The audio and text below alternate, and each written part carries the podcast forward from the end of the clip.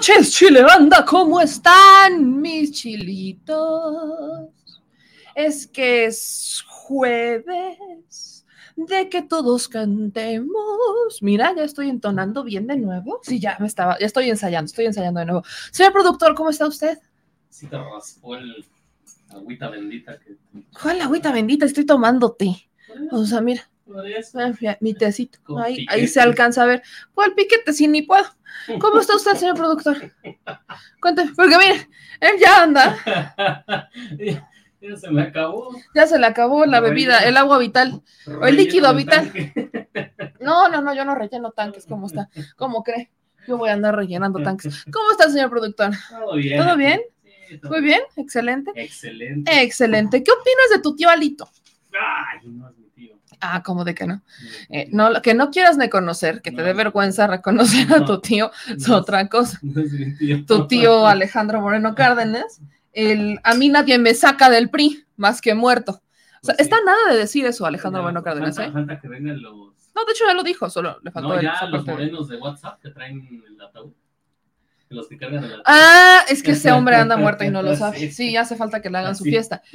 Pero es que Alejandro Moreno Cárdenas está en una, en- está en la fase de negación.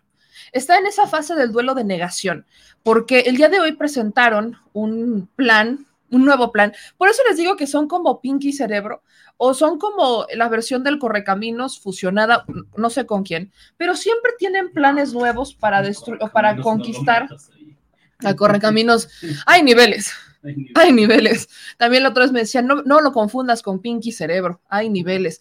No, sí, sí hay niveles, pero es que, insisto, Alejandro Moreno Cárdenas anda en una fase de negación, que ya llega a tal punto donde uno nada más voltea y dice, hermano, es que, no, no, no, no, no, hermano, usted ya está muerto, solo que no lo sabía. No lo sabe o no lo quiere aceptar. Y ese es el problema con este señor que presentan junto Lo supo con... desde el primer audio.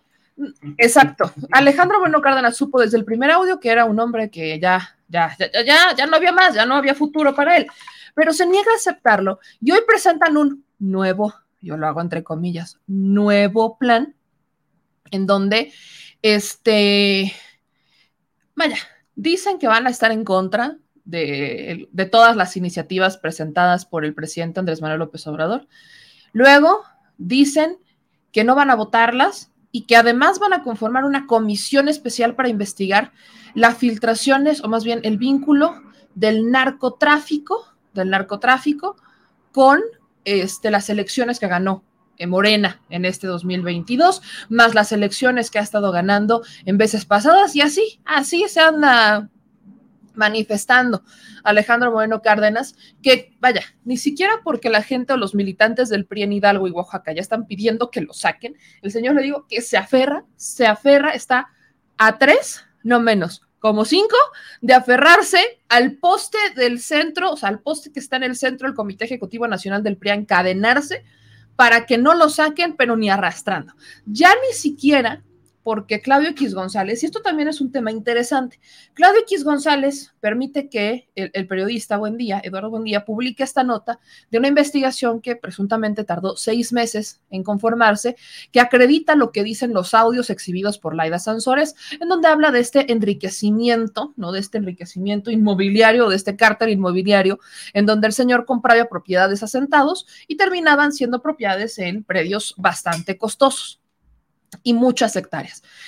Vaya, yo lo, ponía sobre la mesa. Un predio de 10 hectáreas le costó 360 mil o 390 mil pesos. Un predio de 10 hectáreas en una zona bastante costosa con una alta plusvalía en el estado de Campeche. Y así tiene varios. Entonces, los audios que exhibía Laida Sansores la semana pasada acreditan justamente esta práctica. Cómo es que inflaban ¿no? los avalúos para rentar estas propiedades o donar o prestar estas propiedades, que Alejandro Moreno Cárdenas no las presentara en sus declaraciones patrimoniales y lavarse las manos. Pues eso es una investigación que, bueno, son los audios que saca Laida, los publica Eduardo Buendía para Mexicanos contra la Corrupción y la Impunidad. Y entonces ocurre la magia. Ayer Alejandro Moreno Cárdenas exigía al periodista y al medio, que es, aunque ya no lo dirige como tal Claudio X González y está al frente María Amparo Casar, pues el presidente del Consejo Administrativo sigue siendo Alejandro Moreno Cárdenas, Gustavo Doyos Walter, todos estos personajes. Entonces, exigía a sus patrones que echaran o que bajaran esa nota, ¿no? Que, que, es una nota falsa, que afectaba su honor y su este, honorabilidad, y que la bajaran porque era falsa. Lo que a mí me pareció impactante es que se dieran a hacerlo, porque el día de hoy ya bajaron la nota. Ahí algo pasó, algo pasó, probablemente Alejandro Bueno Cárdenas fue a suplicar perdón, fue a este suplicar o a decir que, que, iba a ser un mejor dirigente, que iba a ganar el Estado de México, que le dieran otra oportunidad fue quizás a decir que ya no la iba a regar de nuevo, no sé, ¿no? Alejandro Bueno Cárdenas, yo creo que fue ahí a, a negociar el perdón y terminan bajando la nota, cosa que yo honestamente no creo que fue lo correcto. Si había algo que corregir, pues al final del día en el medio publicas, ¿no? El derecho de réplica, la carta tal cual, lo investigas y entonces corriges la nota, pero bajarla, mm.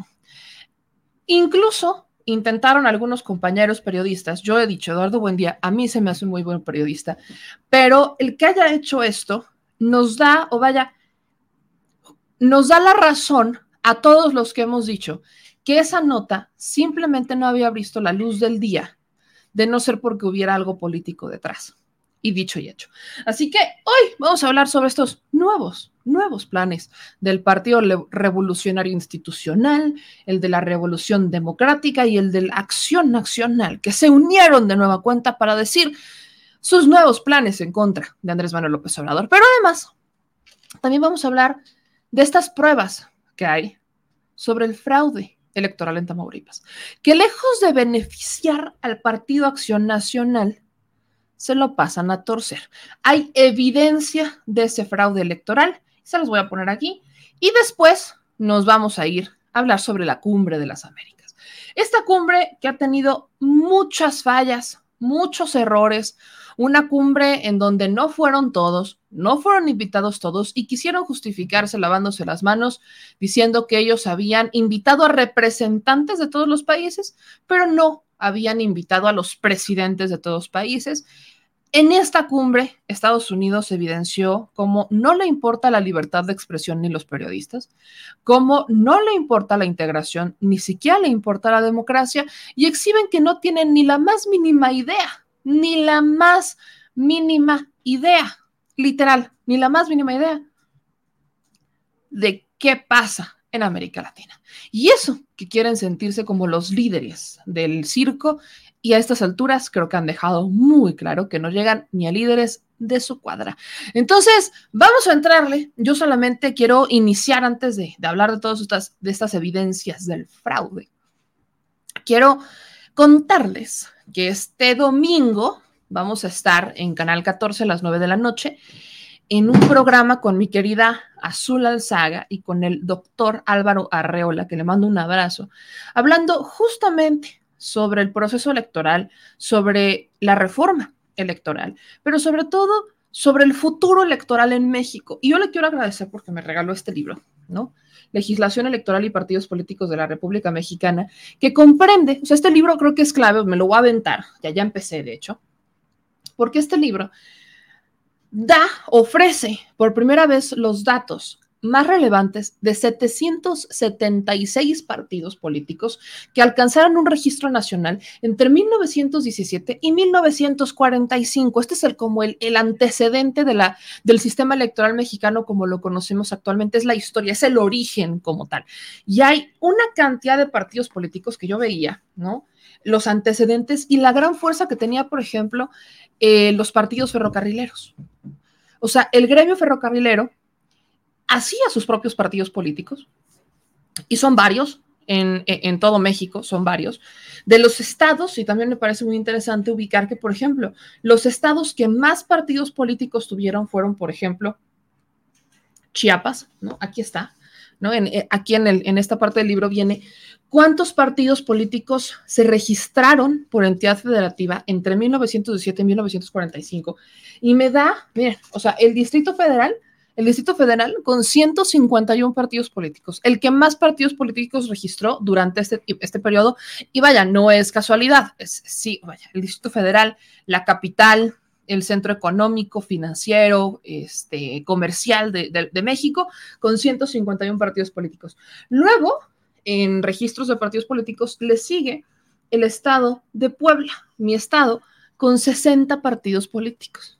Luego está el caso, por ejemplo, de Jalisco con 31, Guanajuato con 49, en Chiapas 67 partidos políticos. Está también el caso de este, Tlaxcala y Veracruz. Entonces, me lo voy a aventar, se los voy a recomendar muchísimo, porque rumbo a la reforma electoral, miren, lo que yo sé de electoral, lo sé por la práctica porque a mí me tocó aprender electoral en la organización de elecciones, en la elección, vaya, participando en procesos electorales adentro de los partidos políticos. Entonces, lo que yo me sé de electoral lo sé no por la teoría, sino por la práctica. Y creo que este libro rumbo a una reforma electoral que va a ser ampliamente discutida, aunque los partidos de oposición se opongan a todo, incluso a votar a favor la reforma electoral presentada por el presidente, creo que ese libro me va a ayudar para explicarles mejor lo que tiene que ver con los antecedentes electorales. Me va a ayudar incluso ¿no? a tener una mejor noción de cómo llegamos hasta este punto bajo conocer ¿no? los partidos políticos en México. Y de hecho, ¿no? Se me ocurrió la idea, a ver qué opina la Chilebanda, porque la Chilebanda es parte de todo esto, de hacerles una serie de eh, entrevistas con el doctor Álvaro Arreola, pero enfocados a distintos programas con distintos clipsillos en lo electoral. El Estado de México, o sea, el Estado de México es la joya de la corona, para que usted tenga noción de lo que el Instituto Nacional Electoral nunca nos dice, porque nunca ha tenido ganas de decirlo, el instituto no le rinde cuentas a los ciudadanos y por eso nunca se acerca a los ciudadanos y deja a los partidos políticos la promoción de la vida democrática, algo que yo creo que es pésimo. Así que, pues ahí se lo dejo sobre la mesa para que lo vaya pensando. Tenemos tiempo, ¿no? El periodo, el siguiente periodo de sesiones todavía, ¿no? Va para, todavía ahí, todavía van para septiembre, entonces, pues vamos a Vamos a esperar a ver qué, qué es lo que pasa, pero usted váyame diciendo qué es lo que considera importante que hablemos sobre reforma electoral. Y de hecho y hecho, vamos con los fraudes, vamos con el fraude. Mire, desde ayer nos han estado etiquetando en una serie de publicaciones con estas fotografías. Aquí está. Regina Carrillo etiquetó a varios compañeros y varios compañeros empezaron a etiquetarnos a nosotros sobre este escenario. Resulta que el Partido Acción Nacional en Tamaulipas no ha aceptado, ¿no? No ha aceptado que perdió la elección. Entonces decidieron pedir un recuento de votos, exigieron abrir urnas y ahora sí que quisieron voto por voto, casilla por casilla. Y en vez de que les saliera favorable el asuntito, están metidos en un problema. ¿Por qué? Ve usted estas fotografías. Tienen algo muy interesante. Lo que comparten estas fotos es que vienen con un voto para el Partido Acción Nacional y viene aquí un número, pero también viene un voto para Morena. ¿Ok? En las siguientes fotos vemos exactamente lo mismo. Un voto para el Partido Acción Nacional y un número de folio. Aquí vemos un voto para el Partido Acción Nacional y vemos un post-it. Con un número de folio. Aquí están apareciendo todos estos, estos números. Luego aparecen estos, por ejemplo, que es un voto para el PAN que dice sí.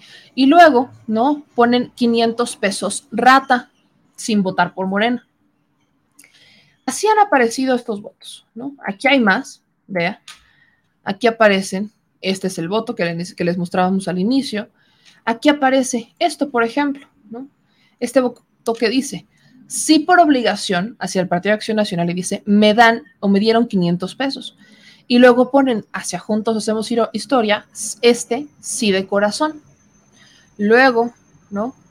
Acá, este voto dice, cobro 500 pesos, no alcanzan ni para comer, votan por el pan, se ve que votan por el pan. Y dicen acá, este, pues anulo mi voto. Postdata, que gane Américo, ¿no? Aquí abajito lo, lo dice esta boleta que está más adelante, aquí está. Postdata, que gane Américo Villarreal. Exactamente, es lo mismo, aquí viene. ¿Qué quiere decir esto? Estos, estas boletas, ¿qué quieren decir? Si se dan cuenta, estas son de Tamaulipas, del distrito electoral 10, aquí en Matamoros, en Gómez Farías del distrito 14, eh, aquí viene el del distrito electoral 21 en Tampico, o sea, vienen de varios distritos electorales, pero hemos visto que fue Matamoros y Tamaulipas. El asunto es que, por ejemplo, este numerito que aparece aquí es un folio. Los partidos políticos, como el pueblo les agarró el modo, ¿no? Eh, lo que han hecho es que les dan un folio a los ciudadanos para que ese folio pues, lleven un papelito y lo pongan junto a la fotografía que van a tomar de que votaron por el Partido Acción Nacional, para que cuando lleguen a solicitar el pago de su voto, pues entonces confirmen que sí es un voto distinto, porque llegó un momento en, lo que hacían, en que lo que hacían los ciudadanos era que votaban por el PAN, se rolaban esa foto y entonces, pues como eran distintos los supervisores, pues les daban, les estaban pagando y era el mismo voto. O sea, estas personas solamente una iba a votar por el Partido Acción Nacional y esa foto rolaba, ¿no? Se las mandaban para cobrar, ¿no? Y decían, pues aquí yo voté por el PAN, esta es mi boleta. Y desmiéntelos. Y entonces los ciudadanos pues, les agarraron el modo. Entonces lo que empezaron a hacer estos señores es que empezaron, y eso ya tiene algún tiempo, empezaron a dar estos como números y numercitos, que son como números de folio, para que los ciudadanos confirmen que es un voto distinto. O sea, que el Partido Acción Nacional en este caso tenga un registro de que sí son votos diferentes e incluso puede ir contabilizando cuántos votos tiene. Pero, además de eso, vemos que la gente está poniendo sí de corazón y el otro le ponen, a, o sea, a este de corazón, que es a Morena Pete Verde, y al del PAN le ponen sí. Aquí, por default, por default, la autoridad electoral tiene que investigar, porque aquí estamos viendo que no es una boleta, sino que son varias, en donde dicen, o sea, hay gente que está ofreciendo un testimonio de que le compraron el voto. Eso es un delito electoral. Eso es un delito electoral que podría nulificar el proceso y que se pudiera reponer incluso.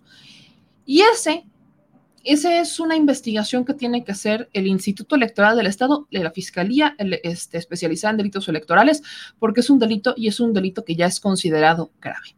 Y, por ejemplo, vámonos a ver algún distrito de estos, ¿no? Tengo abierto el distrito 21, que es este, en de Tamaulipas, Tampico. Uno se va al PREP de Tamaulipas y yo me puse a ver cómo o quién había ganado en ese distrito. Aquí está. Diste este Tamaulipas, el propio Tamaulipas, el distrito 21 en Tampico. Total de votos que recibieron fueron 68.684. Y aquí el que gana en ese distrito es el PAN. ¿Cuántos votos nulos hubo? 1.424. ¿Por qué señalo los votos nulos? Porque por default los votos que usted acaba de ver son nulos. No se puede votar por dos partidos diferentes porque eso inmediatamente nulifica la boleta, nulifica el voto. Pero, ¿qué pasa? Si tienen un muy buen defensor, ¿no? Aquí está Ernesto Palacios, que es este delegado del CEN de Morena en Tamaulipas. Si tienen un muy, muy buen defensor, un muy buen abogado electoral, podría rescatar algunos de estos votos. Eso es lo que pasa. ¿Por qué?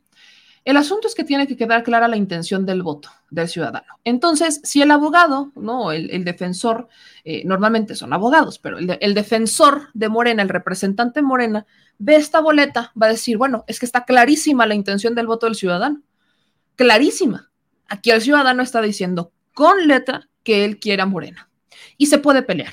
Eso es a lo que tienen que apelar. Tienen que buscar un, muy buen defensor, pero muy bueno, para poder rescatar estos votos, porque bajo la ley, esto es un voto nulo. Así como usted está viendo, esto es un voto nulo.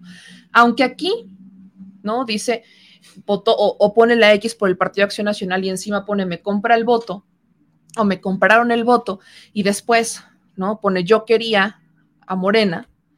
Esto que usted está viendo, así como tal, como lo marca la ley, el votar por dos partidos que son completamente distintos, sugiere que es un voto nulo. Punto.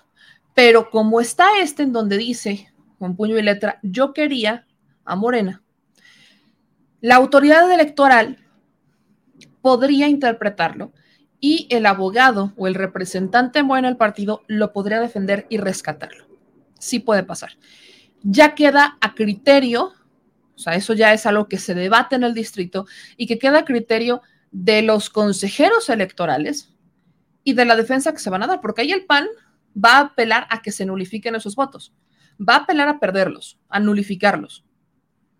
E incluso van a jugar bajo el argumento de que esto pudo haber sido una campaña en contra de Morena, ¿no? En contra del PAN. Pero para resolver todo esto, se tiene que abrir una investigación por la presunta compra de votos en Tamaulipas. Y como en el distrito en el que les acabo de enseñar, por ejemplo, que fue Tampico, ganó el Partido de Acción Nacional, bueno, algo, algo, algo pasó ahí. Pudo quedar bajo interpretación, digo, no estoy en, en, en el distrito, no estoy en la sección como para decirles si efectivamente todos los votos que sacaron de la boleta coinciden con los votos nulos o si hay más votos del Partido Acción Nacional. No estoy ahí para verlo. Eso se sabrá cuando termine el conteo de votos que puede llegar a durar hasta una semana. Entonces, bueno, eso cuando hay un reconteo y también hay que ver si solicitaron abrir todas las casillas o si nada más abrieron algunas secciones. Eso ya dependerá de la autoridad electoral, pero hasta ese momento lo sabremos, ver si coinciden, o sea, si estos votos los votaron, los tomaron como nulos o si los tomaron como Morena o si los tomaron como PAN.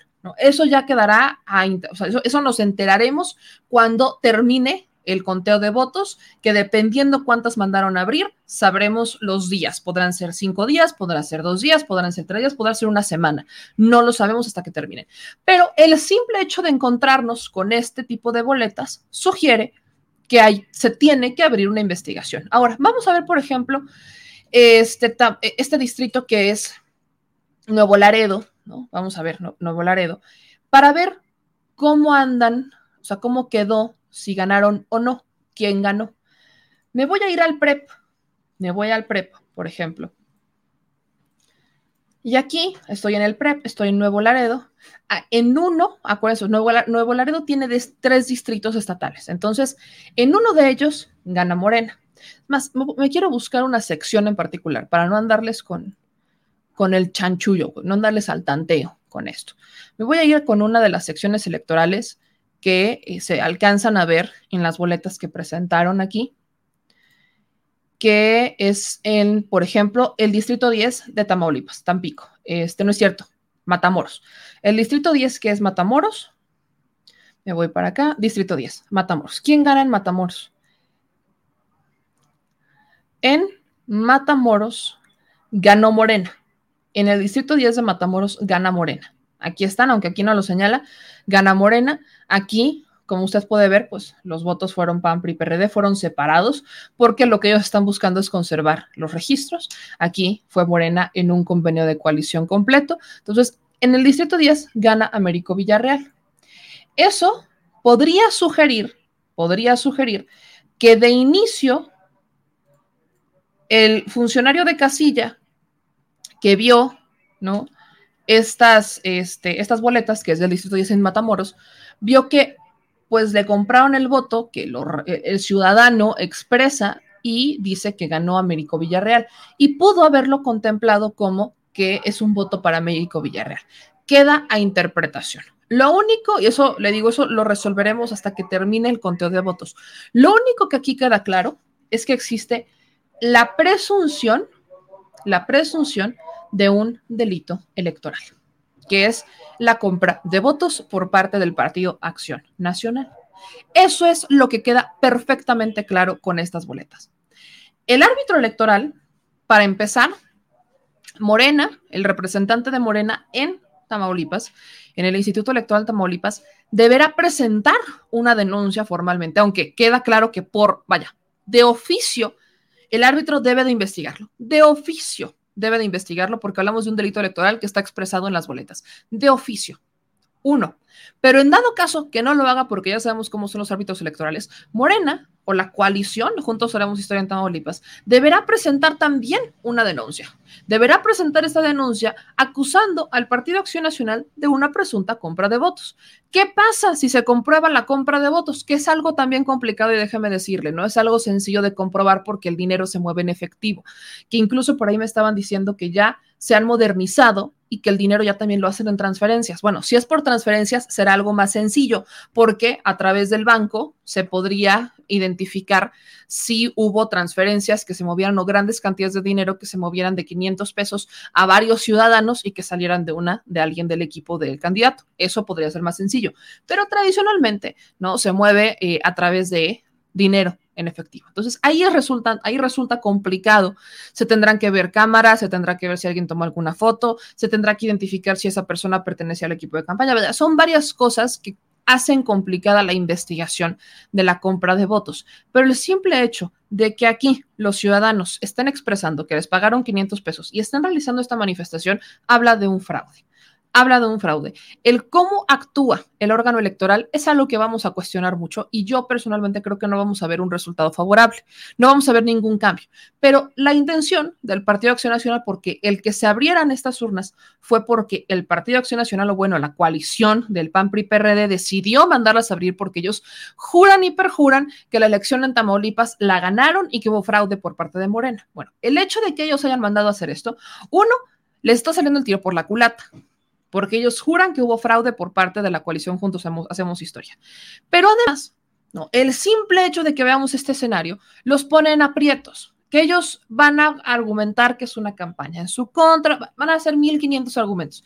Ahí tienen a un abogado, el Partido Acción Nacional tiene un abogado que está detrás de todo esto, que es bastante especial, y es Javier Lozano. Javier Lozano es quien estuvo detrás de la campaña de César Verasti Hostos, el candidato del PAN, del truco, el truco Verasti. Es él quien estuvo detrás de este personaje. Entonces, no me extrañaría que existiera esta campaña. Incluso yo sugeriría ahí que a Movimiento Ciudadano, que le gusta jugar mucho a ser Robin Hood, que también se sumara a esta denuncia, porque estamos hablando de, un probable, de la probable comisión de un delito electoral. ¿Qué puede pasar en algún escenario? Dependerá la cantidad de votos que encuentran de esta manera, que si es un número importante, que podría poner en riesgo la, digamos, la legitimidad de la elección, se tendría que volver a hacer. Se tendría que volver a hacer la elección en dado caso que los que el órgano electoral así lo considere. Pero aquí Tamaulipas se van a ir a las últimas instancias, así que que no se nos haga extraño o raro que lleguemos a ese escenario, que se tenga que recomponer la elección porque está en riesgo la legitimidad. ¿Cómo sabremos si está en riesgo la legitimidad o no? Es muy sencillo también. En cuanto termine el conteo de votos, el que ya se haya solicitado por el denunciante, en este caso el Partido Acción Nacional, en cuanto concluya por completo, se tiene que ver la diferencia, si cambió y a quién beneficia. Y aquí están los resultados hasta este momento del PREP. Gana Morena por un porcentaje, o sea, gana con un 49.9%, prácticamente con el 50% de los votos, mientras que el Partido Acción Nacional, la coalición, se queda con un 44% de los votos.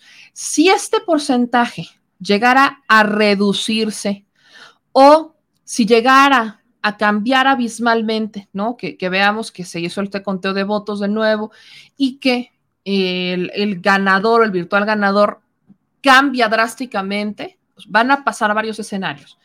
Que algunos de estos votos se hayan contabilizado para Morena, que no debería de ser así. La cantidad de votos nulos es de 36.480.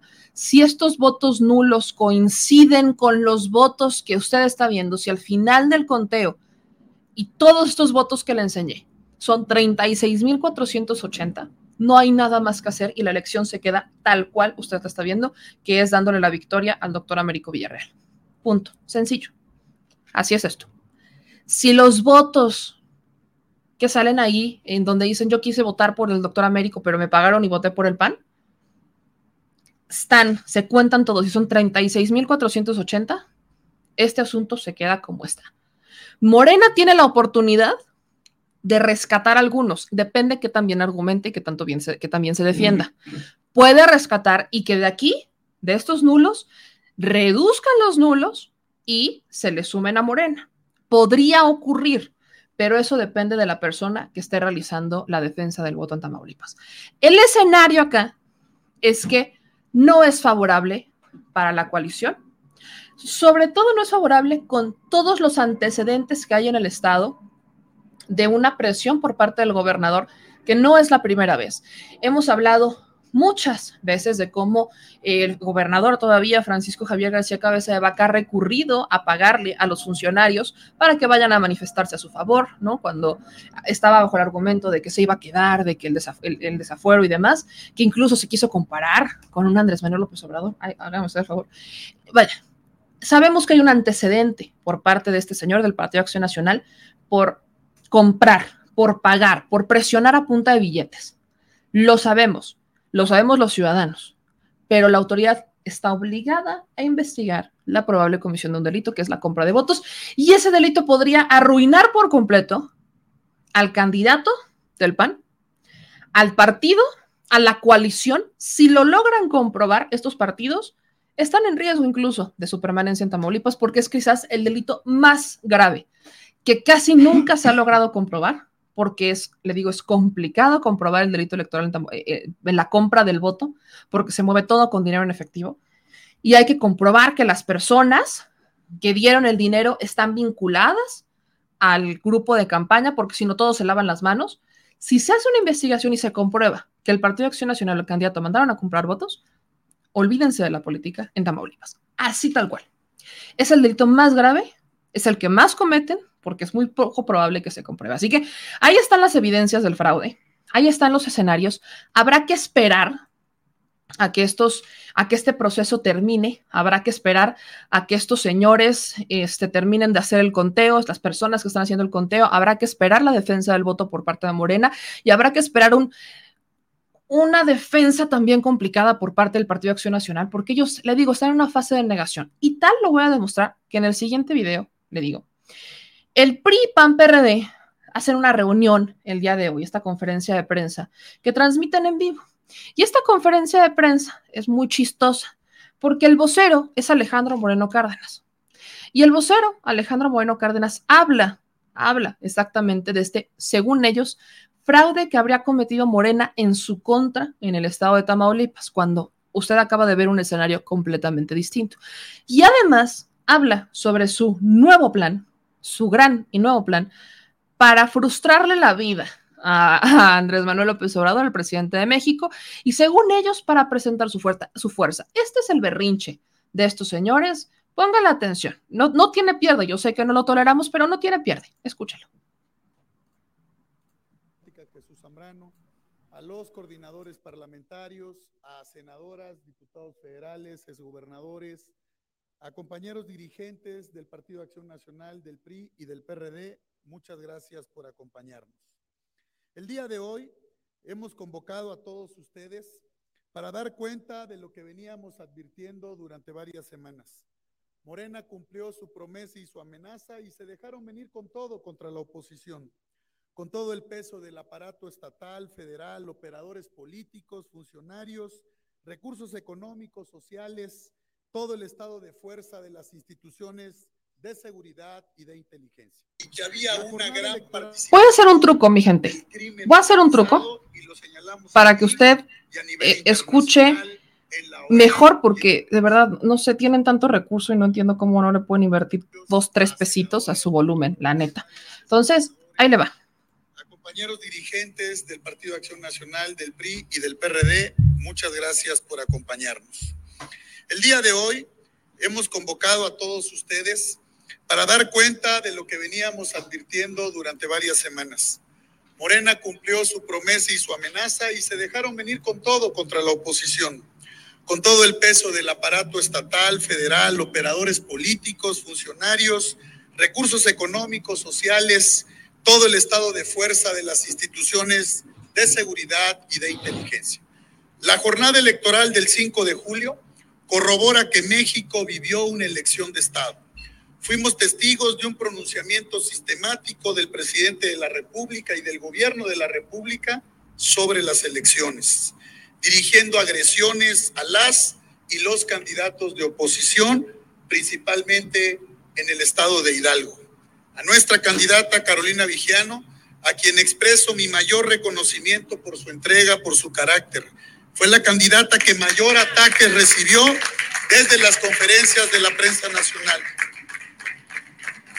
Sin lugar a dudas, fue objeto del vil e ilegal ataque que se ha dado en una campaña y una violencia política en razón de género que alguna mujer haya enfrentado en un proceso electoral.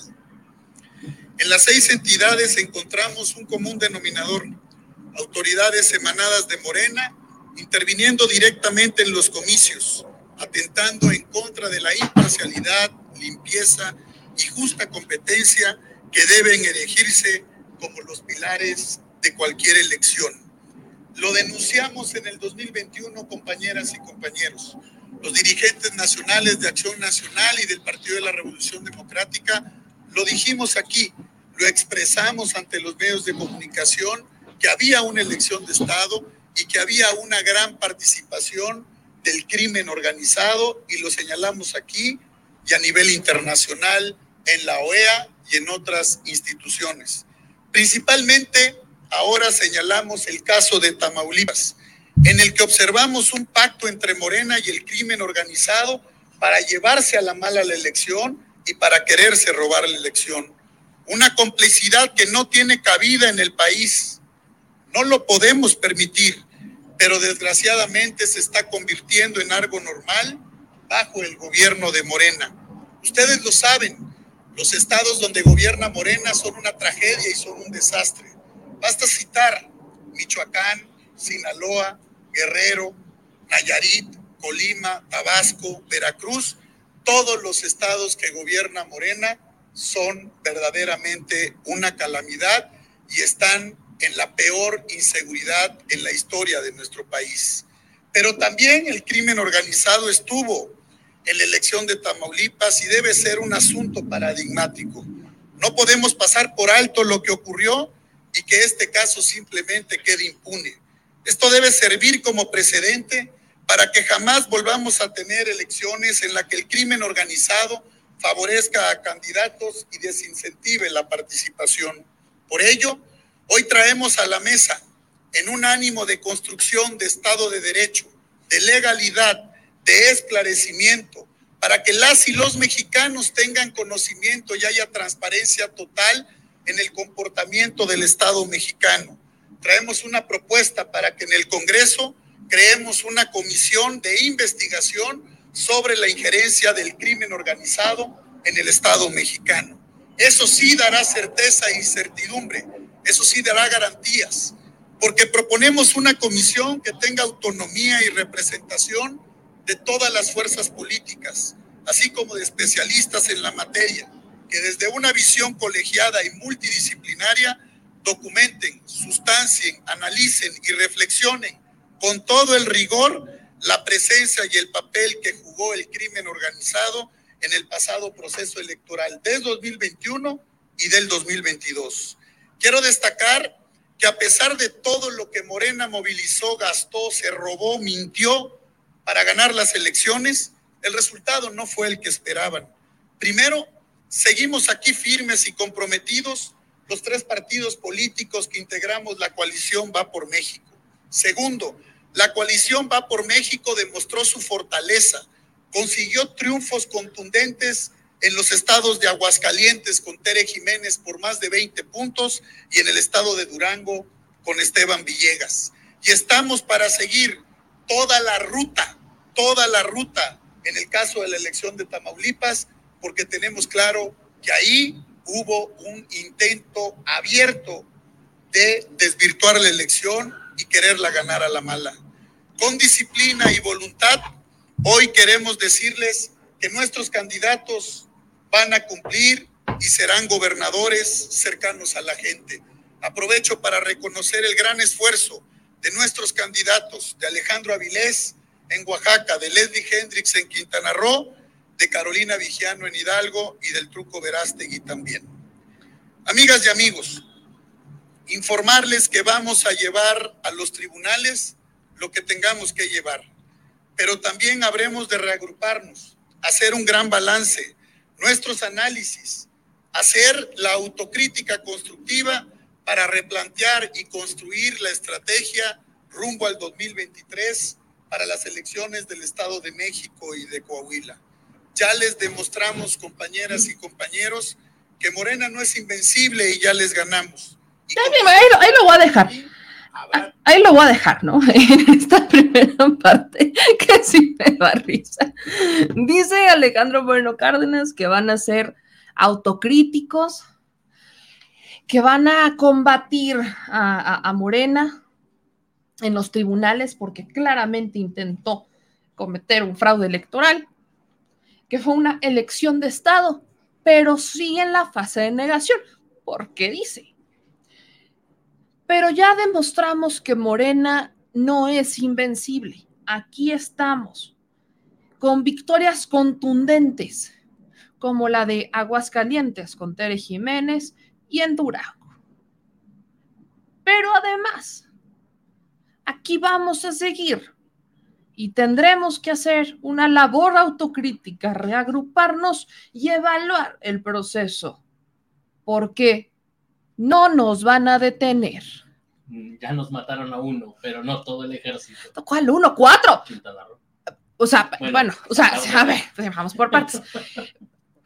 El PRD va a perder registro en cuatro estados. El PRD, espérese, Ujú. PRD pierde registro en cuatro estados.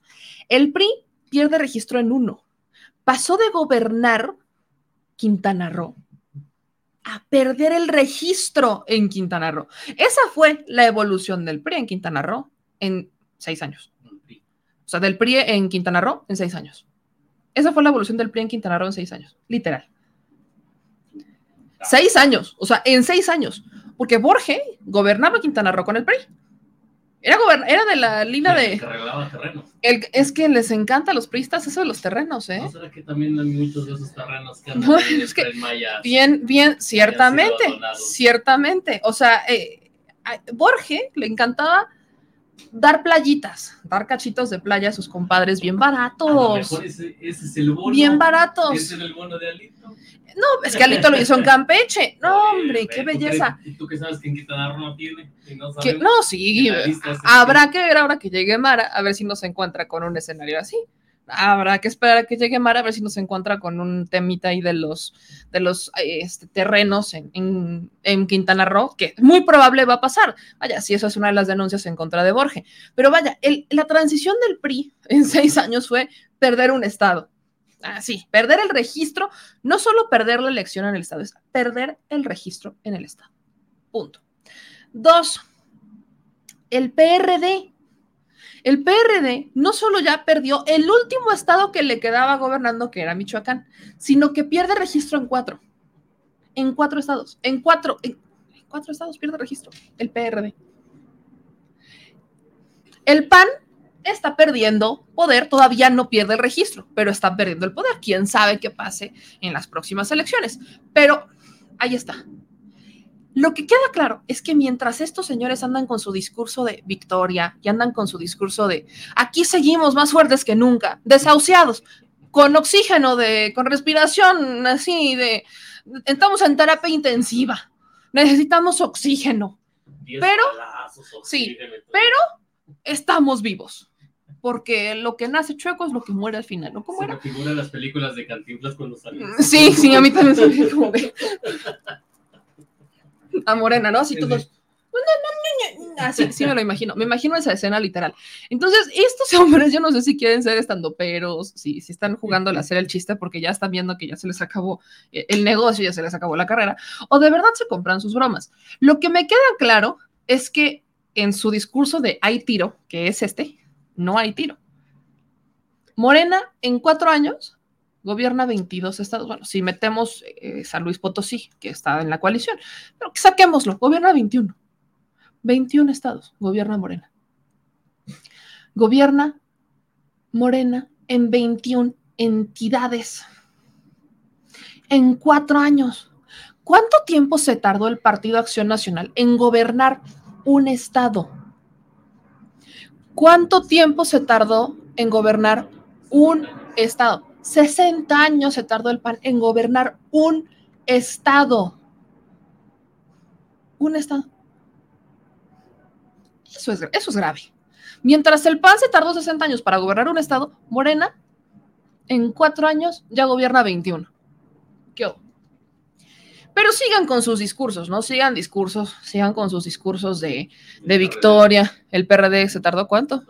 ¿Dos qué? No. O sea, bueno, es que el PRD ya no existe. Bueno, No, pero el PRD tardó muchos años más en gobernar, mucho más, porque primero fue el PRI, en, en creación primero se crea el PRI, luego se crea el PAN y luego se crea el PRD. O sea, si el PAN se tardó 21, 60 años, el PRD se tardó mucho más. Por eso, se tardó mucho más desde su creación y demás, se tardó muchos años más en gobernar. Pero todo lo que ellos, todo lo que ellos se tardaron ahí en, en hacer sus, en consolidar sus proyectos, Morena llegó a destrozarlo. Eso es lo que pasó. Entonces, no damos crédito, de, de verdad no damos crédito a todos estos escenarios en donde estos señores están justificando sus derrotas. ¿Por qué? Porque no quieren perder más, no quieren dar esta imagen de derrota, porque lo único que les queda medio fuerte es el Congreso. Ya esa va la otra parte en esta misma conferencia de prensa, se anuncian que van a votar todo en contra de Morena. ¿Eso qué quiere decir o qué nos quiere decir a nosotros? Que la reforma electoral podría no pasar. Así es este tema de sencillo. Podría no pasar, ya que ellos están argumentando que, este, pues que no, que no van a votar nada que venga de Morena. Ese es el berrinche, ese es su berrinche. Como lo único que les queda para frenar a Morena es el legislativo, pues es lo que van a hacer.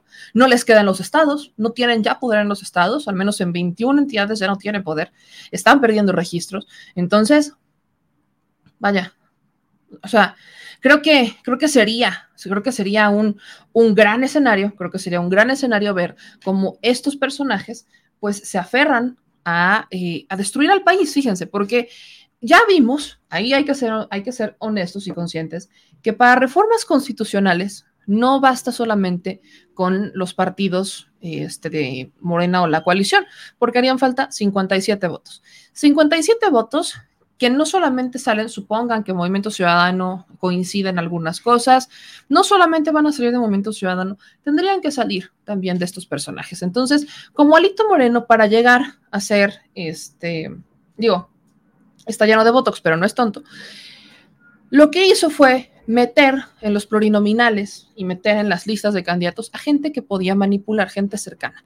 No faltará quizás el diputado del PRI, ¿no? Que pueda ver como ya está perdiendo espacios, que vea que su carrera política ya no tiene futuro en el PRI, ¿no? Ese es, ese es un momento clave.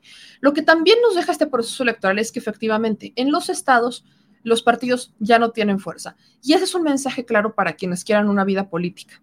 Habrá quienes eh, definitivamente se aferran a un priismo y que insistan, sobre todo el PRI, porque el PAN lo ve un poco complicado, pero no lo descartemos, ¿no? Ya está el caso de Marta Márquez, que era una senadora que odiaba a, Morena y todo lo que olía a Morena y sabía a Morena, y que terminó renunciando y se convirtió convirtiendo en candidata del PT y del Verde, y que ahora, ¿no? Que terminó declinando a favor de Morena para sumarse al proyecto de, de, de la doctora, de la maestra Nora Rubalcaba. Entonces, no descartemos, pero es más complicado. A lo que voy es que rumbo rumbo a las reformas electorales, Morena, el PT y el Verde deberán buscar los eslabones más débiles del PRI, del PRD, de Movimiento Ciudadano quizás y del PAN.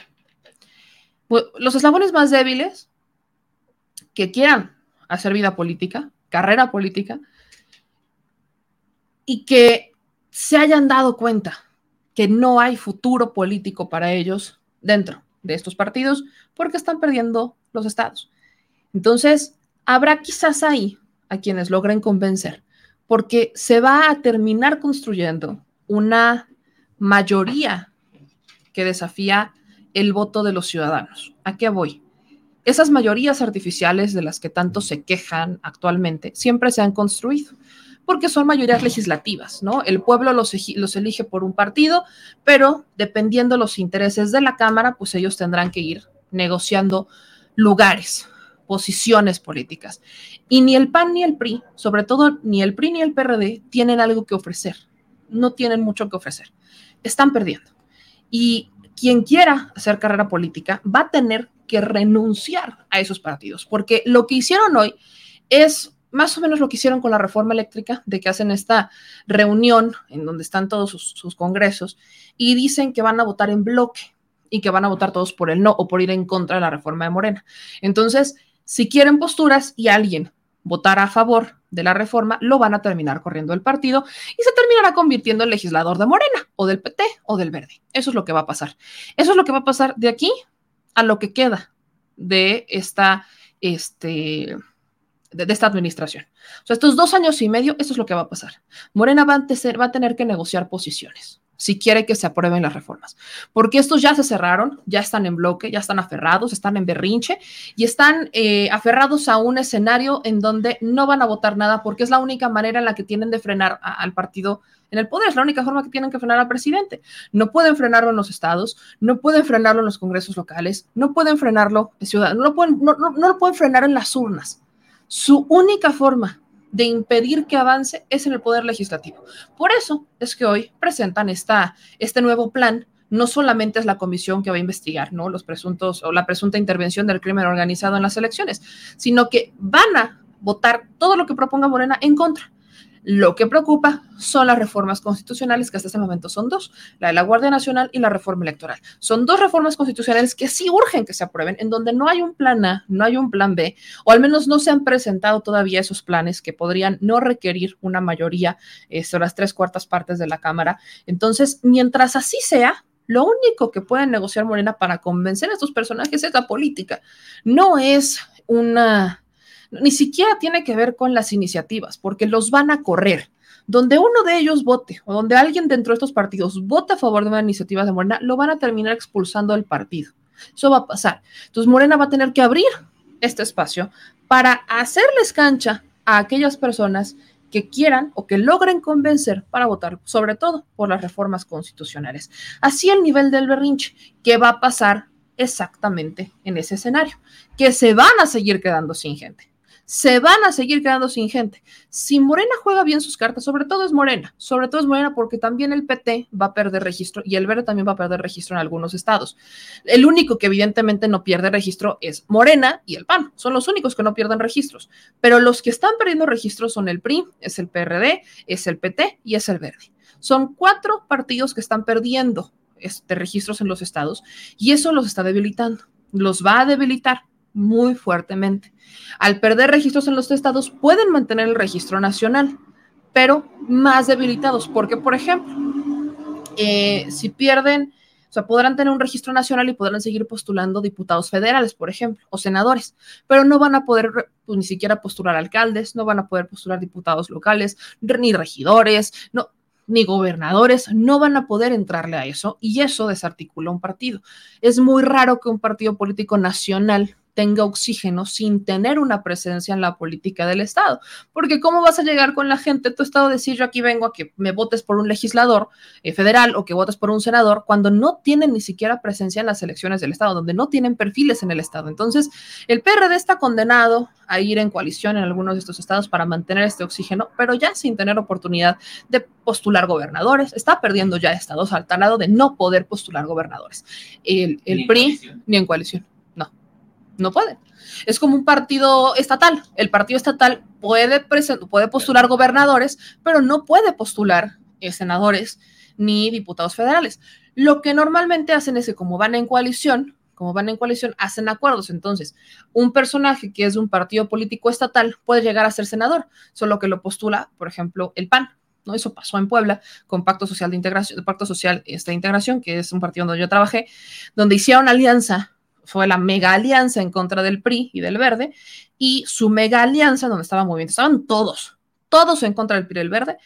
En esa mega coalición, pues logran tener una senadora actualmente, que es, este, es una senadora que está presentada a postura por el Partido Acción Nacional, pero ellos no tienen esta presencia. Así que, vaya, si logran convencer a diputados federales que actualmente están en el PRI, en el PAN o el PRD, de votar una iniciativa, les tienen que abrir estos espacios en Morena, ¿qué espacios hay, aguas, porque por ahí se podría infiltrar algún tóxico, pueden abrirles estos espacios y entonces desarticular a los partidos desde las bases, dejarlos sin militantes. Ese es el escenario. Así que están en extinción y mientras ellos están en una clara fase de negación, porque están en una clara, clara fase de negación, pues aquí estamos nosotros para recordarles su triste realidad, que sí es muy triste, la neta, sí es una triste realidad para ellos, evidentemente, para ellos. Y hablando de tóxicos, hablando de tóxicos, yo les quiero poner este video. En Durango ocurrió un fenómeno interesante dentro de Morena, que era pues, dos proyectos distintos, ¿no? El del doctor José Ramón Enríquez, el, famoso candidato de Monreal, que apenas en el 2018 era de Movimiento Ciudadano y era, le, levantaba el brazo a, a, Ricardo Anaya, apenas en la elección del 2018. Este señor entró al Senado por Movimiento Ciudadano. Y en algún momento hubo estas negociaciones, le abren espacio en Morena y se convierte en senador por Morena, ya electo. Siendo senador por Morena, se convierte en el gallo, según tenemos entendido, de Ricardo Monreal para gobernar Durango. Y había un, había un grupo importante, porque si a mí se me acercaron, había un grupo importante de personas que respaldaban al proyecto del doctor Enríquez y no al de Marina Vitela, que ya viene del PRI. Entonces, hubo una fuerte oposición de grupos de Morena dentro del estado de Durango, porque unos querían al doctor Enríquez, que viene de Movimiento Ciudadano, y otros pues querían o se fueron con la candidata electa por Morena. Total, que viene el proceso electoral, pierde Marina Vitela, y entonces el doctor Enríquez se avienta unas declaraciones. Ay, mamá, escúchelas. No quiero decir que se los dije. Dígalo. Pero se los dije.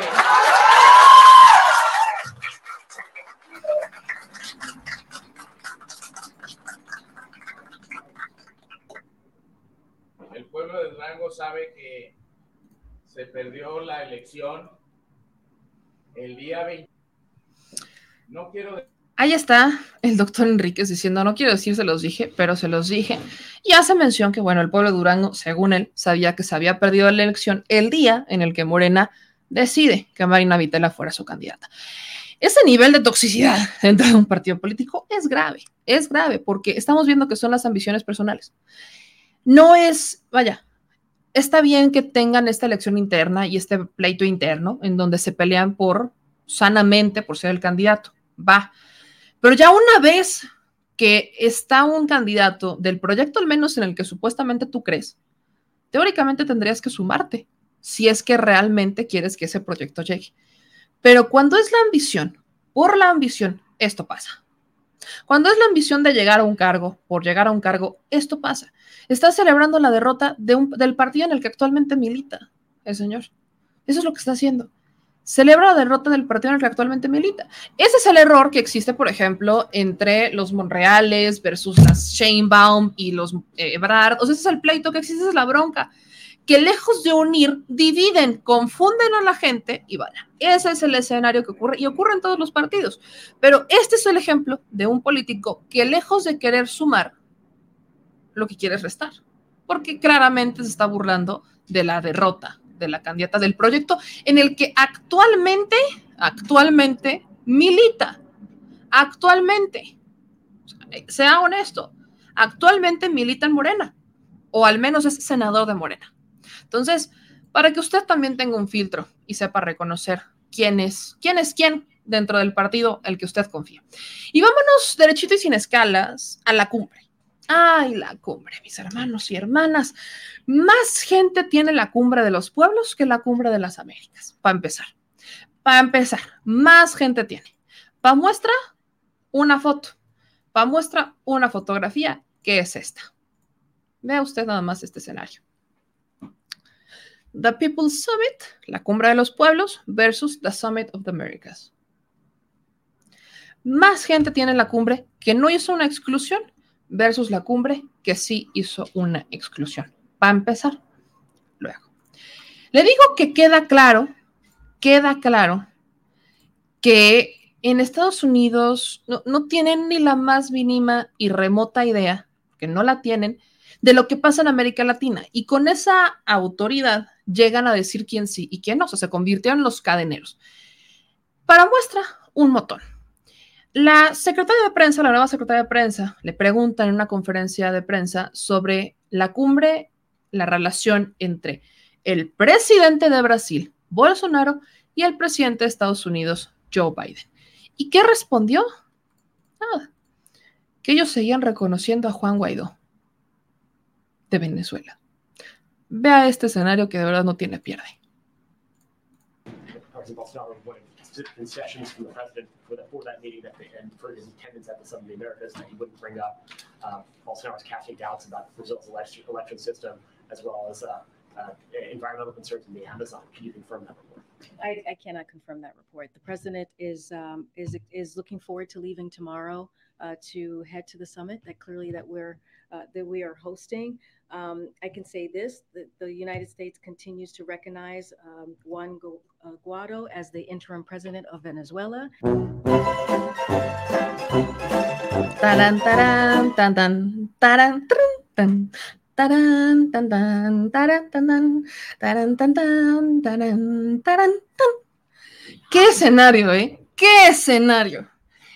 Habría que recordarle a la secretaria de prensa de Estados Unidos que Bolsonaro es presidente de Brasil y que lo que le están preguntando tiene que ver sobre una decisión de Biden de no mencionar a Brasil ni el sistema electoral de Brasil por, por pleito con Bolsonaro. Algo así. Y, lo que ella contesta es que Estados, Estados Unidos continúa reconociendo a Juan Guaidó como el verdadero presidente interino de Venezuela. ¡Viva Estados Unidos, señoras y señores! Es que esta cumbre nos ha regalado grandes momentos, ¿eh? Grandes momentos como este. Este es uno de los, a, mi parecer, de los mejores momentos, cortesía de Ahí les va, que, que rescata, ¿no? Este, este gran clip. Pero no es el único, no es el único. Hablemos de libertad de expresión. Hablemos de libertad de expresión, en donde a Estados Unidos, y rescato esto de The Breakthrough News, en donde Abby Martin habla o cuestiona al secretario Blinken por su hipocresía, por su hipocresía sobre el tema de la libertad de prensa. Y lo cuestiona sobre dos periodistas y ciudadanos estadounidenses que fueron asesinados. Hablamos de Shirin Abu Ghali y Jamal Khashoggi, en donde, pues aquí, lo que está haciendo esta periodista es cuestionar a Anthony Blinken sobre el por qué está comprando balas para los peores abusadores de periodistas como Arabia Saudita e Israel. Estas dos personas fueron asesinadas por aquellas personas, o más bien aquellos países, a los que Estados Unidos les vende armas. Y ahí no va a decir nada Estados Unidos. El secretario Blinken no va a preocuparse por la libertad de prensa o por el riesgo para ejercer periodismo en esos países que, al que claramente le está metiendo dinero. Ese es el escenario acá. Y la, vaya, le está haciendo un cuestionamiento tan duro a Blinken, en donde Blinken intenta salirse por la tangente diciéndole que se tendrá que hacer una investigación y entonces si la investigación resuelve que efectivamente fueron asesinados por el Estado, pues entonces lo tendrán que hacer. O sea, vaya una intervención ahí para querer dar una gran marona, una gran, pero gran maroma, para no hablar, no hablar sobre estas dos personas asesinadas por las fuerzas a las que Estados Unidos les vende armas y que son aliados, como el caso de Israel.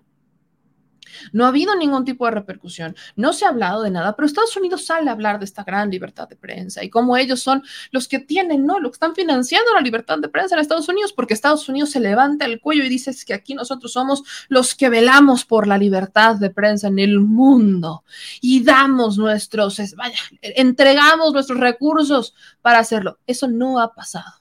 Eso no ha pasado. Entonces, sí, dice Blinken, bueno, es que sí, lo lamentamos muchísimo, ha sido, vaya, un ciudadano americano, así como todos lo sabemos, pero vaya, hay que ver los hechos, los hechos. Y la periodista le contesta, es que los hechos ahí están, no, no hay ningún tipo de, no estamos asumiendo, no estamos inventando nada, el hecho está en sus narices. Y ahí no dicen nada porque son grandes clientes, ¿no? Al cliente lo que pida para Estados Unidos. Es otro de los grandes momentos que nos está dejando esta cumbre. Pero quizás, ¿no? Quizás otro de los grandes momentos que nos está dejando la cumbre de las Américas, o más bien las catástrofes de la cumbre de las Américas, es justamente ese. Cuando un activista irrumpe al jefe de la OEA, Luis Almagro, en un evento de la cumbre de las Américas, denunciando su papel, ¿no? denunciando el papel de Almagro en el golpe de Estado de Bolivia. Y hablan de libertad, la OEA habla de libertad, eh, de, qué habla también Estados Unidos, incluso libertad de prensa. ¿Hay una libertad de prensa ahí? ¿Hay una libertad de expresión ahí? Yo no la veo. Yo no la veo.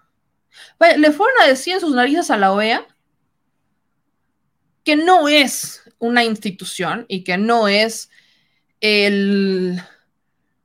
No, no tiene autoridad moral para hablar de democracia, cuando él ha estado detrás de los golpes de Estado. No tiene ningún tipo de autoridad moral. Y ahí usted lo está viendo. Se lo están cuestionando.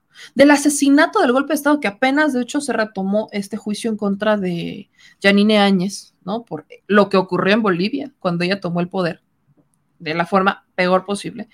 Sobre los asesinatos, violaciones a derechos humanos, está documentado, también son hechos, no es algo que se saliera de, no, no, es algo que nos estemos, no son nuestros sueños guajiros, son hechos documentados. Usted los ve, se vieron, se denunciaron. Y la OEA cayó cuando Janine Áñez, además le aplaudió a Janine Áñez. Aplaudió, estuvo detrás de ese golpe de Estado por el litio en Bolivia, aparte. Y no hizo nada. Pero van a la cumbre de las Américas a hablar de cómo ellos son superiores y cómo tienen la autoridad moral para decir quién sí viene y quién no. Ah, caray. Pero y la hipocresía no quieren que sea todavía más evidente, no, no quieren demostrar aún más esa hipocresía, digo, habría que ser tantito más cínico, tantito más cínico se necesita para no, para no ver el escenario, ¿me explico? Entonces, yo sí pongo esto sobre la mesa porque tristemente, tristemente nos quieren vender ideas que simplemente no son. Y ya, ya mucho se nos ha estado cayendo, ¿no? Se nos ha estado cayendo por completo este velo que existía sobre Estados Unidos, ¿no? Sobre todo eh, el velo que existía para decir que, oh, gran Estados Unidos, ¿no? Como el, el gran, ¿cómo llamarle?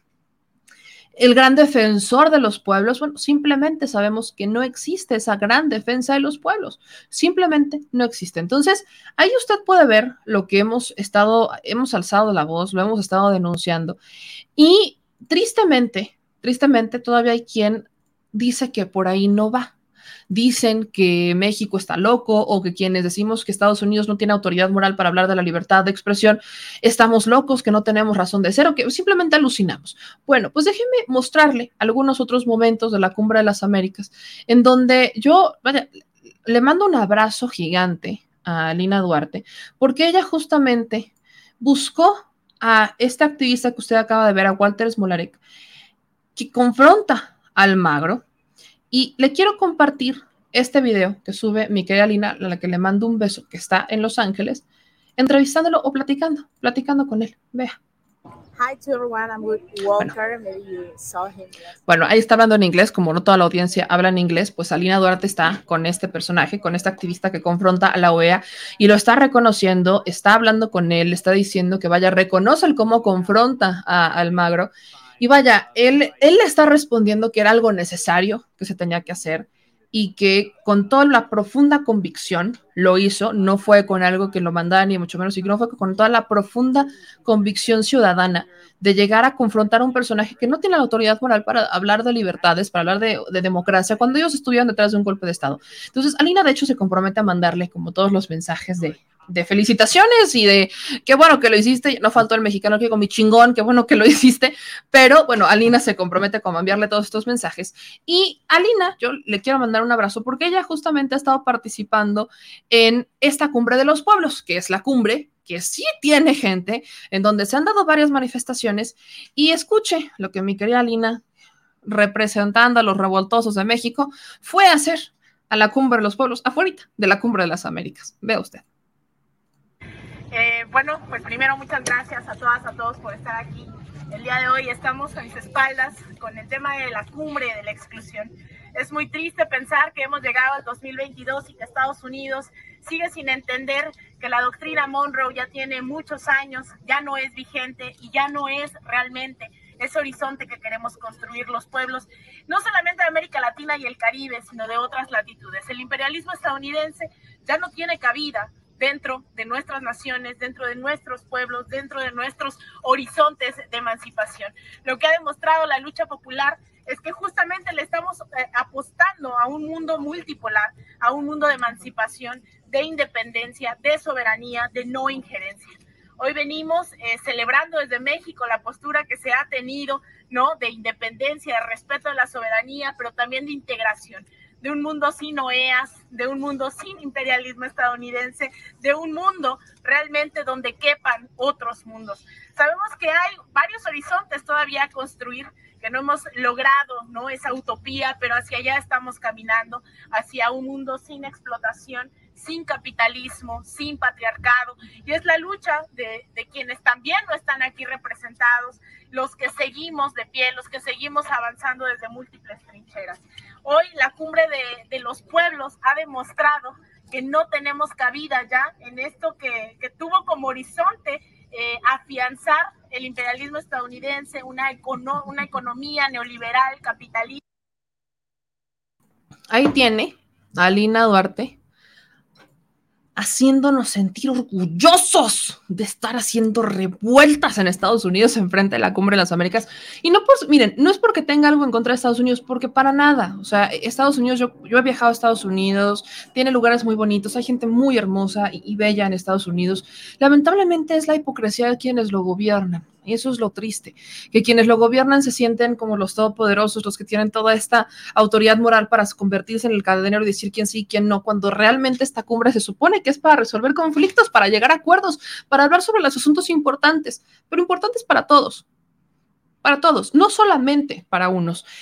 Eso, eso lo reconocen en la cumbre de los pueblos, porque quienes organizan o quienes coorganizan la cumbre de los pueblos hoy reconocieron que la persona más importante para la cumbre de las Américas no fue ni Joe Biden ni Kamala Harris, fue Andrés Manuel López Obrador.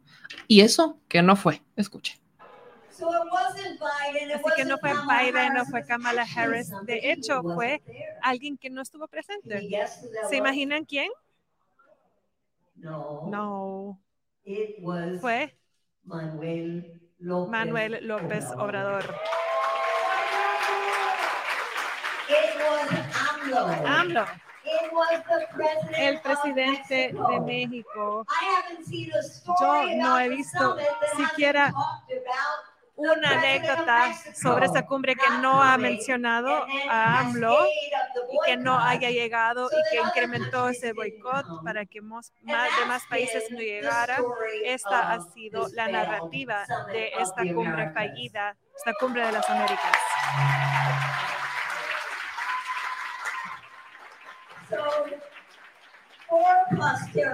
Para el futuro, cuando yo diga una línea que, que quiero que ustedes lo repitan, es, esta es la cita de Andrés Manuel López Obrador. No puede existir una cumbre de las Américas. Si todos los países del continente americano no participan. So let's say gracias, Gracias, AMLO. Gracias, Digamos. AMLO. ¡Viva México! So talk about sovereignty. Así que hablemos de la soberanía. Sin ir, Andrés Manuel López Obrador, el más importante para la cumbre de las Américas. Esa que usted escuchó es Medía Benjamin, una de las activistas, una activista muy importante en, en, en, el mundo y una de las cofundadoras de la Cumbre de los Pueblos. Sin ir, sin ir, o sea, ay, nada más bajita la mano, ay, nada más leve la nieve. Andrés Manuel López Obrador no tuvo que ir. Y ahí lo tiene, haciendo eco, leve la nieve leve en la nieve, Andrés Manuel López Obrador, la persona más importante de la Cumbre de las Américas, sin poner un pie en Los Ángeles, sin poner un pie en Los Ángeles. ¡Viva México! ¿Cómo de que no? Por último, nos vamos, nos vamos, pero bueno, les dejo esta, es importante que, bueno, sí hay una presencia de México dentro de la Cumbre de las Américas, y es la de Andrés Manuel, la de Marcelo Ebrard, perdón, la de Marcelo Ebrard, que obviamente va a estar hablando sobre las repercusiones del tráfico ilegal de las armas. Acuérdense que México, también histórico, presentó una demanda en contra de, las, de los fabricantes de armas por, pues, por ser parte del tráfico ilegal y eso ha sido una, ha sido un muy, un gran debate el que ha dado si va a prosperar o no esta demanda, pero bueno, el, canciller Marcelo Ebrard ha emprendido esta lucha en contra del tráfico de armas por instrucciones del presidente López Obrador, así que va a estar participando en Blanatic School of Government de la Universidad de Oxford. Va a estar justamente Marcelo Ebrard este, el 14 de junio, el próximo martes a las 6 de la tarde, presentando, ¿no? Lo que está haciendo México bueno, es que es tanto Estados Unidos como México, porque también unen a Estados Unidos por lo que ha estado sobre haciendo sobre todo México contra el tráfico ilegal de armas. ¿no? Ahí lo tienen. Un gran resumen de la cumbre de las Américas hasta este momento, ¿no? Y vaya, sin tocar el tema del posicionamiento del presidente de Argentina, que evidentemente fue como la voz, la voz de los rebeldes en la cumbre de las Américas, diciendo, bueno, es que esta cumbre tendrían que haber estado todos presentes porque no puede haber cumbre de las Américas sin, si, no se invita a todos los países de las Américas. Entonces, bueno, entra la cereza del pastel y ahí usted tiene, tiene lo que ha estado ocurriendo, al menos el día de hoy, quizás el resumen de las noticias más importantes al día de hoy. Dice Román, nos manda un super chat de 10 dólares y dice, jajaja, ja, ja, esos con sus bromas y chistes. Bruno Bader dice, el PAN y el PRI eh, les vale el pueblo, solo se pelean por estar en el poder y siguiendo viviendo de seguir viviendo el erario. Voy a poner de una vez sus super chats para la Chile Alcancía de Bruno Bader con sus 50 pesitos de super sticker y de Román con sus 10 dólares prácticamente de super chat que nos están mandando los dos. Muchísimas gracias. Vamos con otros comentarios. Dice José Sol Torres, si aprendieran algo los del PRIAN RDMC de cómo se gobierna, tendríamos el mejor presidente del mundo.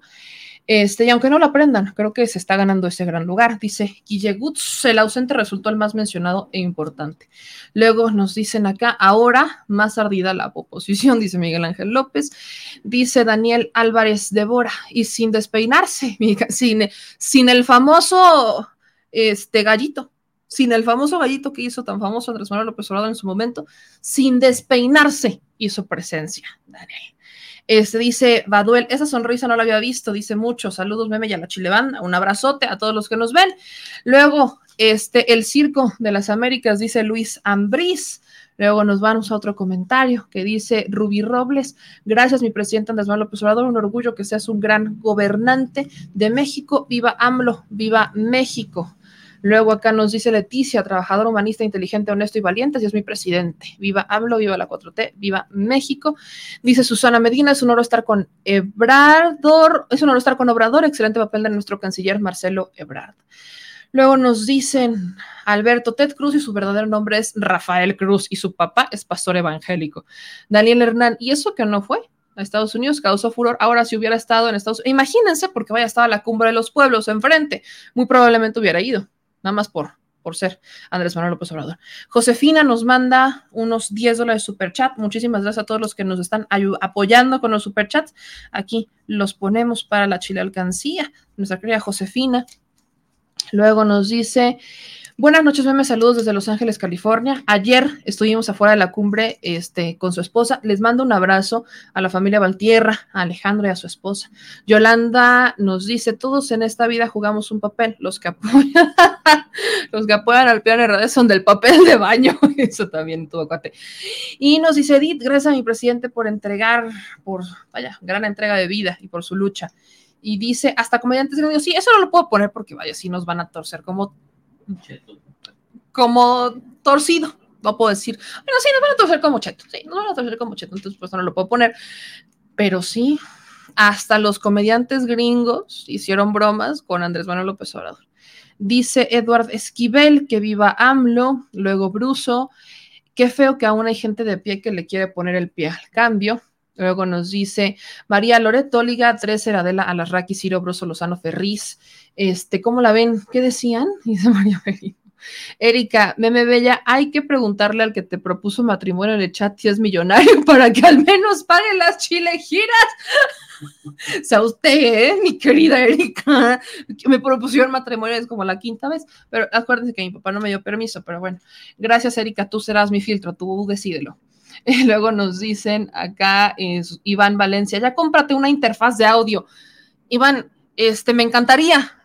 ¿Cuánto cuesta una interfaz de audio, productor? No es mucho, pero pues. de pesito en pesito. sí. No es mucho, pero de pesito en pesito, pues sí, ¿no? Se, va sumando, ¿no? Vamos despacito. O sea, yo sé que quieren cada vez un, un equipo más profesional, pero a ver, nosotros no como otros espacios en, en YouTube que, que tienen no solamente financiamiento del gobierno federal, sino que además reciben o recibieron un este un, gran apoyo por parte de YouTube y que además este, tenían ya apoyo de empresarios detrás que tienen un gran programa. Yo les mando un abrazo, pero bueno, no, no somos ellos. Queda claro que nosotros empezamos desde abajo, poquito a poquito, despacito, suave, suavecito, ¿no? Venimos empezando despacito. No tenemos ese financiamiento. Nosotros no contamos con un financiamiento ni con un patrocinador, ni mucho menos. Entonces, yo les pido paciencia, mi gente. Digo, hemos mejorado mucho este año. Ya tenemos micrófono, un micrófono perrón, ya tenemos un micrófono perrón, tenemos un estudio, tenemos iluminación, tenemos una computadora que ya no se traba, ya no se traba tanto como se trababa, entonces ya no hace remix. Se traba. Ahora se le traba al productor la computadora, pero bueno, ya este, hemos ido mejorando en algunas cosas, pero pues todavía nos falta, oigan. O sea, no es como que, y aparte, o, o destinamos el dinero que nos llega para hacer los reportajes o lo destinamos para mejorar equipo, digo. No está fácil, hay decisiones que tomar y bueno, evidentemente le estamos privilegiando las decisiones sobre el contenido que generamos en este espacio para ofrecerles un contenido diferente y de calidad. Pero ténganme paciencia, Iván. Yo, yo sé que desespera, pero pues paciencia. Gracias a Araceli que nos mandó un super chat de 50 pesos. Este, aquí también muchas gracias a Víctor Alcázar que nos manda otro super chat de 50 pesos. Nos dice, si el MacPrian RD ya no habrá nada, ya no hará nada en lo que falta del sexenio, es justo que sigan cobrando. Ya no nos sirven, solo estarán calentando la curul. Eh, buen punto. No nos sirven, pero bueno, así son las reglas todavía. Gracias a Carlos Hernández Balín que nos manda 10 horas de super chat. Dice, eres admirable, sigue adelante y ánimo. Muchas gracias. Aquí ya estoy poniendo todos sus, este, sus superchats en la chile alcancía, a menos quieran especificarlos para otra cosa, pero muchas gracias a todos los que nos mandan esto. Eh, dice Mayara, no hace falta nada, tu inteligencia y vocabulario es de gran nivel. Pues ay, evidentemente ah, ah, va a ser. Dice Miguel Mora, meme, alguien ya propuso un peso por suscriptor al mes, sería genial. No, bueno, sería ideal. O sea, somos 389 mil suscriptores en el canal. Si cada uno diera un peso, o sea, ya, vaya, ya habríamos mejorado lo del audio, ya habríamos mejorado varias cosas que ahí nos, nos están este, preguntando. Eh, nos dice Gloria, pregúntame, los periodistas Álvaro Delgado y Alejandro Páez tienen un gran presupuesto. No le puedo decir el número, no tengo idea, no tengo idea de, de cuánto tienen. O sea, no sé cuánto es el presupuesto que tienen, yo les mando un abrazo, pero vaya, ellos ya llevan con un proyecto desde hace mucho más tiempo. O sea, ellos llevan con un proyecto desde hace mucho, mucho más tiempo. Sin embargo, este, tiene mucho más tiene mucho más años estando dentro de, ha sido plataforma digital desde hace muchísimos años y este, y vaya, el contenido de calidad que presentan, pues también ha sido apoyado por YouTube, eso fue público, ¿no? Se ganaron esto, este premio o este reconocimiento por parte de YouTube, por el, entraron dentro de un programa, ¿no? Se cuenta que YouTube nos manda como alertas de cuando hay ciertos programas este, de apoyo a los creadores de contenido para ciertas cosas, sobre todo para los que están dentro del tema del periodismo. Entonces, pues sí, vaya, si entras y cumples con algunas especificaciones, pues entras dentro, de, dentro del, del- del costalito de apoyos de YouTube y ahí sí es un, es un, es un apoyote el que da YouTube. Una beca. Ajá, es como sacarte una beca con YouTube. Eso es como sacarte una beca con YouTube. Además de que, vaya, ellos, además en su portal tienen financiamiento, en el portal como tal, desde hace muchos años. Así que, bueno, número no sabría y no tiene nada de malo, solo que, vaya, evidentemente es mucho más al que nosotros podríamos tener, al menos en este momento. Claro está.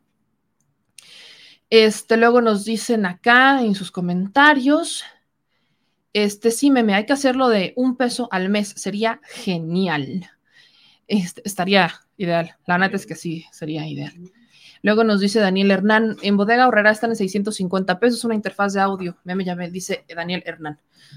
Dice el productor, qué chido. No, pues la voy a buscar, la voy a buscar por el tema de interfaz de audio. Acuérdense que nada más tenemos al productor y yo, y el productor no está de fijo, el productor hace otras cosas, entonces, cosa de que uno lo aprenda a, a utilizar, pero pues ahí con todo gusto. Aguántenme, aguántenme con todo gusto del universo.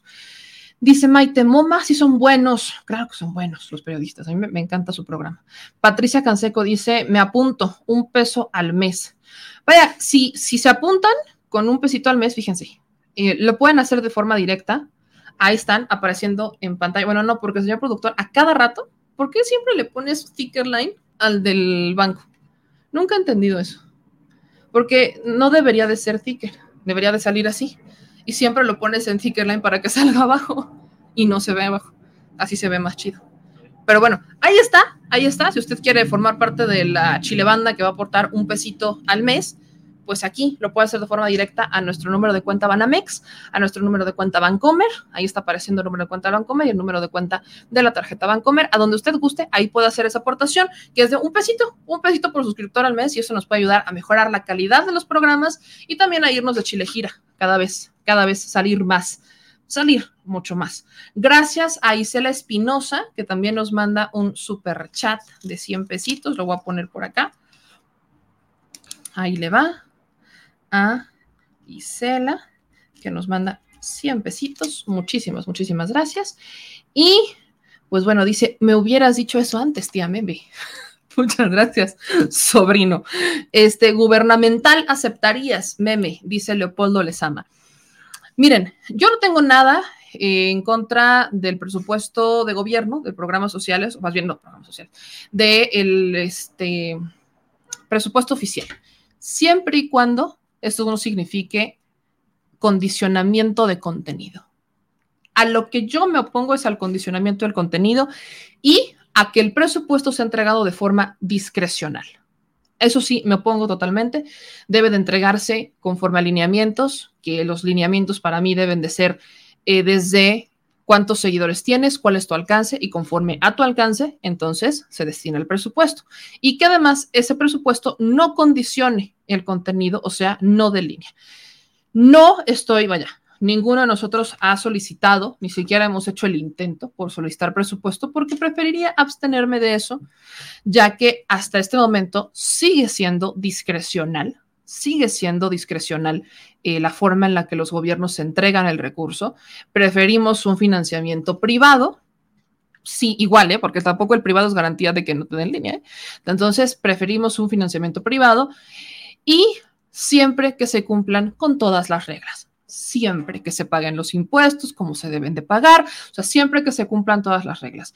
Por el, por el momento, siempre y cuando, siempre y cuando por el momento nosotros pues preferimos recurrir a las audiencias, se nos hace hasta, vaya, yo lo digo, ustedes forman parte de este proyecto, este es un proyecto ciudadano. Entonces, pues así estamos bien hasta el momento. No, bien, yo le digo siempre, nunca digas nunca, porque nunca sabes que pueda, nunca sabes los caminos de la vida pero sí soy mucho como de ciertas, de cumplir con ciertas reglas. Estamos pagando impuestos, por ejemplo, por ahí alguien cree que los youtubers no pagan impuestos. No, sí, sí, pagamos impuestos y se tienen que pagar impuestos. Hay muchos gastos que a veces no podemos justificar porque no todos te hacen facturas. Entonces, bueno, es, ha sido complicado, pero sí hacemos pago de impuestos. Entonces, este, pues vaya, siempre que se cumplan, siempre que se cumplan con todos los requisitos y todo sea honesto y no exista línea, viva México y adelante, porque es legal, ¿no? María del Pilar dice, mejor al chayotito del pueblo, me tienes más libertad, lo cual le da mucho más valor al contenido. Totalmente de acuerdo. Dice Lenin, hagamos de cuenta que compramos el periódico de antes. Así es una muy buena forma de verlo, Lenin, muy, muy buena forma de verlo. Y bueno, a mí me pedían que, que pusiera este, el mensaje, ahí lo estoy poniendo, del número de cuenta. Eh, lo pueden hacer, pueden mandar desde pueden ir a estas tiendas, no voy a dar nombres, pero hay muchas tiendas en donde pueden dar el número de tarjeta y hacer una aportación, lo pueden hacer. Este dice Carmen Ramos, a ti y a Vicente Serrano le he mandado chingos de mensajes y nunca me leen. Y yo necesito que me ayuden para poder ayudar a ustedes también a apoyarlos con sus canales. Estoy en Atlanta, Georgia. Si nos puedes mandar un correo electrónico, te lo voy a agradecer mucho. Adriana dice, ¿y para cuándo el PayPal? Pues es que ya tenemos PayPal desde hace mucho. Es más, ahí está se los pongo para que no digan que no, que no hay. Espérese. Déjemelo. Ahí está el PayPal. Ahí está el PayPal. Espérate, no, quítale. Aguanta las carnes. Ahí está. Ahí está el PayPal. Ahí está el PayPal. De hecho, en la descripción del video de YouTube usted puede encontrar todo donde nos puede apoyar, números de tarjeta, números de cuenta, el PayPal, le puede dar clic. En la descripción del video de YouTube usted encuentra absolutamente todo. Así que gracias a todos los que nos apoyan, que nos siguen apoyando con su aportación. Por supuesto que seguimos avanzando. Aquí está Alexandra Flores. Miren, hoy se va a llenar.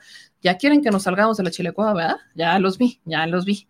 Gracias a Alexandra que nos manda estos 50 pesitos de super chat. También Gracias a Ana Plasencia, que nos manda 5 dólares, nuestra querida Ana. Y pues ahorita nos vamos a meter de una vez a la este, chile alcancía. De una vez, para que se vaya llenando, ¿eh? Porque la vez pasada por aquí dije chile alcancía y todos ya me querían correr de la, de la chile cueva. Ya querían que nos saliéramos. Entonces van para adentro todos los superchats. Miren, aquí está la chile alcancía. De una vez los vamos a ir rellenando.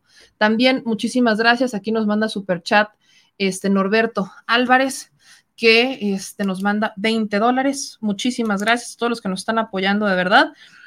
Y bueno, pues ya nos vamos a descansar porque hay un día también muy pesado mañana. También muchísimas gracias a Home Serra que nos manda 558 pesos de super chat. Muchísimas gracias a nuestro querido Home que le mandamos también un abrazote. Y bueno, usted decidirá, cada que se llena la chile alcancía, usted decide en qué lo, en qué lo gastamos. Usted decide si lo gastamos en este mejorar el set, mejorar la chile cueva o en hacer un reportaje. Usted lo decide porque al final del día de eso se trata, o sea, de eso se trata nuestro espacio, de que usted sea el que participe y que participe en nuestros contenidos, ¿no? Me han pedido la cuenta del bienestar, tienen razón, he fallado, he fallado en la cuenta de, del bienestar, pero ahí está apareciendo en pantalla porque me lo estaban pidiendo. Gracias también a los que nos mandan los, las estrellitas de, de Facebook. Ahí miren, uno siempre tiene bronca. Ahí está, ya está bajando, miren. Ahí está la chile alcancía. Ahí se va rellenando el costal. Se aceptan dolarucos, euros y libras. Tararán, tararán, tararán, tan. Ah, señor productor, a despedirse. Listo, vámonos mañana. Nos vemos. Hay que seguirle, nos vemos mañana. Que tenga usted un excelente día y no se le olvide el domingo a las 9 de la noche en el canal 14, un programa sobre elecciones, futuro electoral y de peores males. Yo soy Meme Yamel, síganos en todas las redes sociales como arroba Meme Yamel sea. Aquí seguimos pendientes, señor productor. Hasta mañana. Nos vemos mañana. Que pase una excelente noche. Adiós. Si estás en Puebla y quieres un café que de verdad sepa a café, ve a Georgian Café. Vas a encontrar postres, variedad de cafés y tés, pero sobre todo un precio justo y sabor inigualable. Por la pandemia, su servicio es solo para llevar, pero de verdad no te lo puedes perder.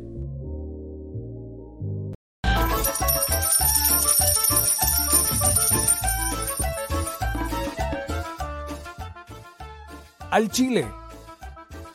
Recuerda que una forma de apoyar nuestro proyecto e impulsarnos a generar más y mejor contenido es a través de los superchats en nuestras transmisiones en vivo. Solo tienes que dirigirte al recuadro donde escribes mensajes, darle clic al símbolo de moneda, colocar los datos de tu tarjeta bancaria, el monto a donar y de forma inmediata se verá reflejado en un recuadro de color con el mensaje de tu preferencia. Otra manera, por si no nos alcanzas a ver en vivo, es ir a la descripción de nuestro video de YouTube, darle clic a la liga de PayPal y repetir el proceso como en los superchats. Ese recurso llegará directo a nuestra cuenta bancaria. En Facebook también puedes apoyarnos de forma mensual. En el inicio de nuestra página encontrarás el botón Quiero colaborar. Ahí podrás adquirir una membresía que nos impulsará a seguir combatiendo la infodemia desde esta plataforma. Y si eres de los que no confía en la tecnología, puedes hacer un depósito o transferencia a nuestro número de tarjeta Banamex, desde cualquier establecimiento, banco y hasta tu aplicación móvil. Anótalo. El número es 4766-8415-9203-0897. Recuerda, esto es completamente voluntario. Y es una forma de apoyar e involucrarte más con este proyecto independiente. Hazlo tuyo y comparte.